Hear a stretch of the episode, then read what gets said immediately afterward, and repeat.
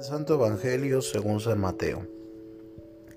En aquel tiempo Jesús dijo a sus discípulos, Yo les aseguro que un rico difícilmente entrará en el reino de los cielos.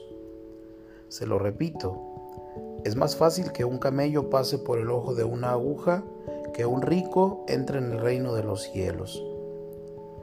Al oír esto los discípulos se quedaron asombrados y exclamaron, Entonces, ¿quién podrá salvarse? Pero Jesús mirándolos fijamente les respondió, Para los hombres es imposible, mas para Dios todo es posible. Entonces Pedro, tomando la palabra, le dijo a Jesús, Señor, nosotros lo hemos dejado todo y te hemos seguido. ¿Qué nos va a tocar? Jesús les dijo, Yo les aseguro que en la vida nueva, cuando el Hijo del Hombre se siente en su trono de gloria, Ustedes los que me han seguido se sentarán también en doce tronos para juzgar a las doce tribus de Israel. Y todo aquel que por mí haya dejado casa, o hermanos o hermanas, o padre o madre, o esposa o hijos, o propiedades, recibirán cien veces más y heredarán la vida eterna. Y muchos primeros serán últimos, y muchos últimos primeros. Palabra del Señor. Hoy contemplamos la reacción que suscitó entre los oyentes el diálogo del joven rico con Jesús. ¿Quién podrá salvarse? Las palabras del Señor dirigidas al joven rico son manifiestamente duras. Pretenden sorprender, despertar nuestra somnolencia.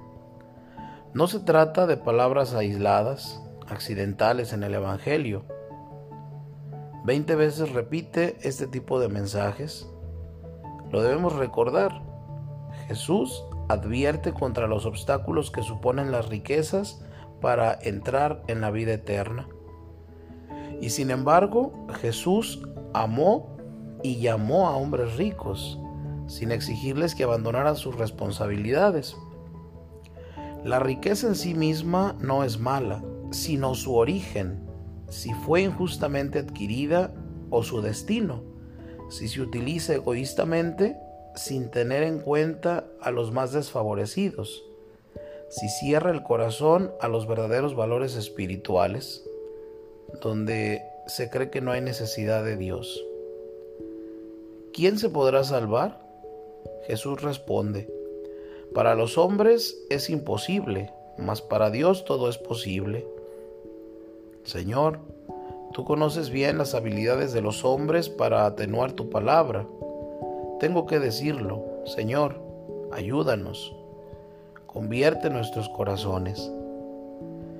Después que se fue el joven rico, entristecido por su apego a las riquezas, Pedro toma la palabra y le dice, Concédenos, Señor, a tu iglesia, a tus apóstoles, ser capaces de dejarlo todo por ti. En la regeneración, cuando el Hijo del Hombre se siente en su trono de gloria, tu pensamiento se dirige a ese día, hacia ese futuro. Tú eres un hombre con tendencias hacia el fin del mundo, hacia la plenitud del hombre. En este tiempo, Señor, todo será nuevo, renovado y bello.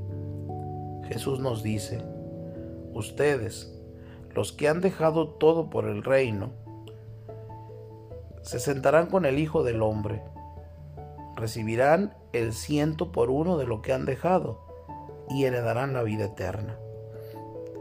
El futuro que tú prometes, Señor, a los tuyos, a los que te han seguido renunciando a todos los obstáculos, es un futuro feliz, en la abundancia de la vida, es plenitud divina.